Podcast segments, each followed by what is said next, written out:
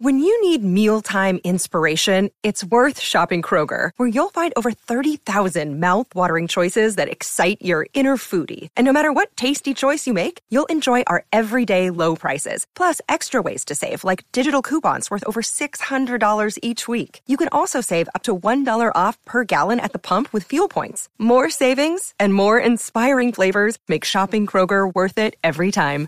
Kroger, fresh for everyone. Fuel restrictions apply.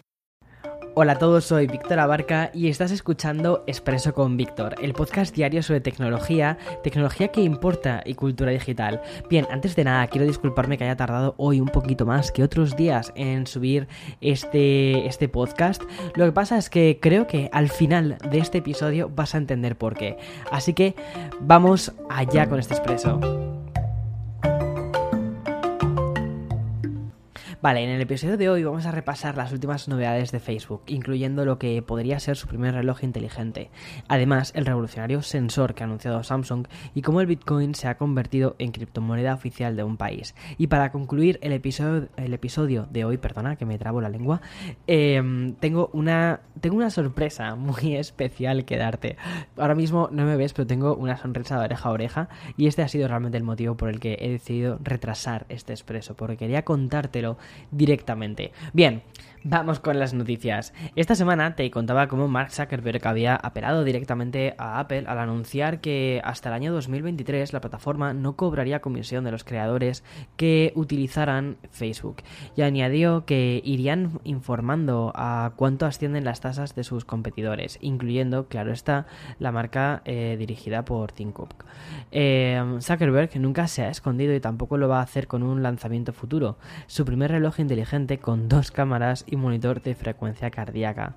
Como puedes ver, características que emparentan con algunos de los dispositivos que comercializa Apple y también con algunos eh, de, Samsung.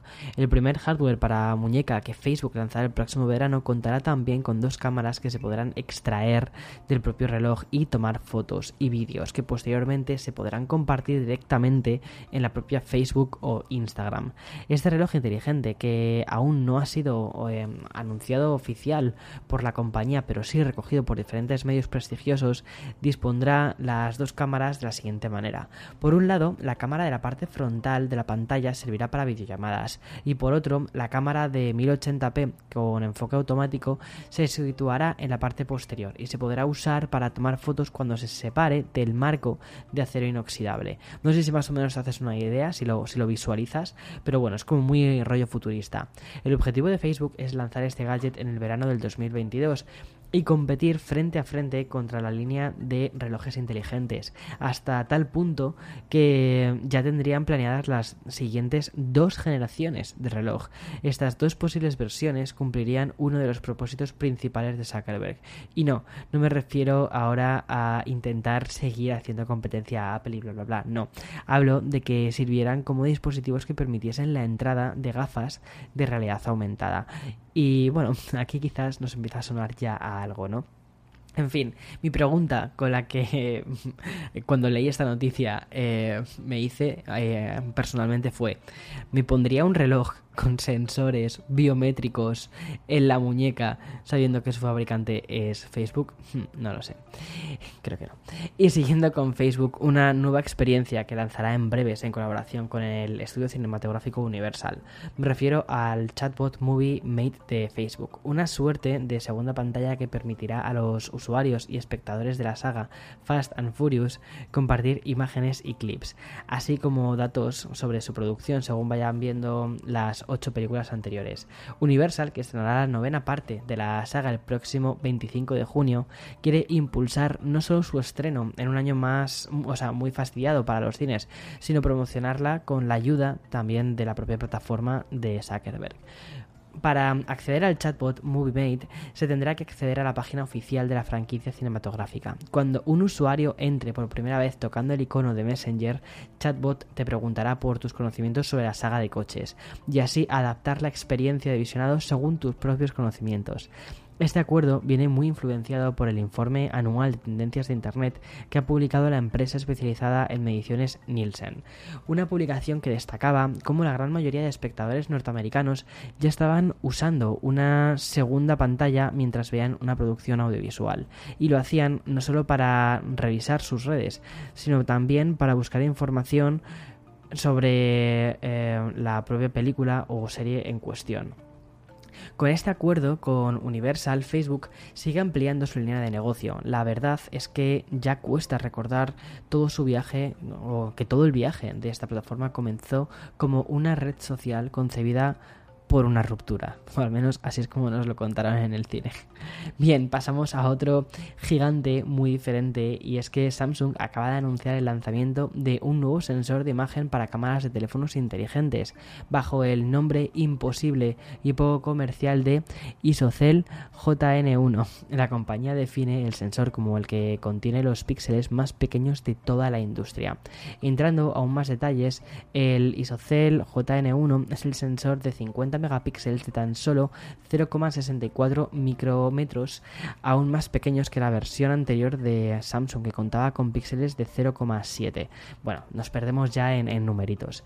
Si hasta ahora pensábamos que cuanto más pequeños son los píxeles, peor calidad de foto, ¿por qué Samsung apuesta por esta línea? Bien, la explicación radica principalmente en que ese tamaño tan reducido de sensor y por tanto también de píxeles ayuda a ciertos módulos de cámara como la ultra wide, eh, es decir, el, objetivo em, super gran angular em, o incluso también el telefoto. Eh, así, ante resultados tan escasos en dimensiones, se reduce la altura de la protuberancia de la cámara. Este nuevo sensor se aplicará en el futuro a toda su gama de smartphones de Samsung. Bueno, y ahora voy a hacer una pequeña pausa para este expreso. Another day is here and you're ready for it. What to wear? Check. Breakfast, lunch, and dinner? Check. Planning for what's next and how to save for it? That's where Bank of America can help. For your financial to-dos, Bank of America has experts ready to help get you closer to your goals. Get started at one of our local financial centers or 24-7 in our mobile banking app. Find a location near you at bankofamerica.com slash talk to us. What would you like the power to do? Mobile banking requires downloading the app and is only available for select devices. Message and data rates may apply. Bank of America NA, member FDIC. Bien, quiero acabar el expreso de hoy con dos noticias.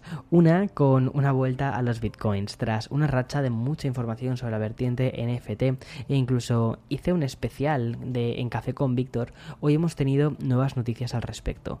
En concreto del bitcoin, que a pesar de su oscilación de su valor, se convertirá en la primera criptomoneda de curso oficial de un país y será El Salvador.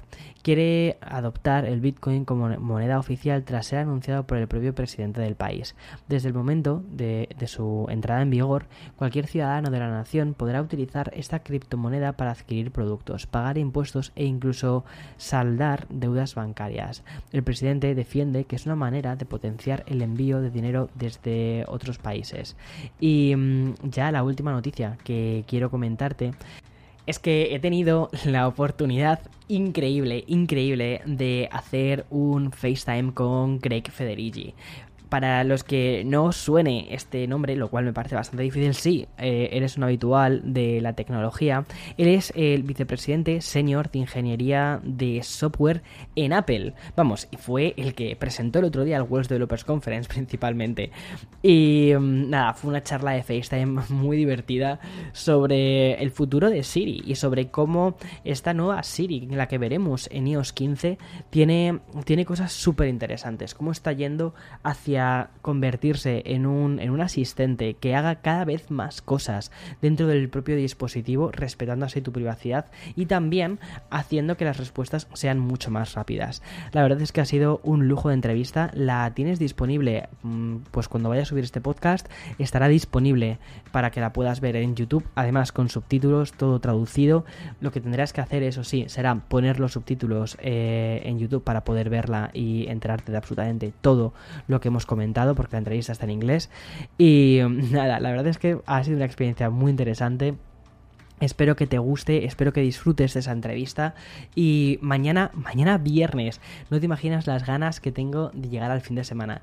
Esta semana me ha pillado ultra cansado con mogollón de cosas, como te puedes imaginar ya por dónde iban, por dónde iban todos estos tiros de estos días. Pues ya está, aquí, ya está publicado, ha conocido el mundo. Bien, hoy me merezco un pequeño descanso y mm, un aislate. Hasta mañana, chao chao.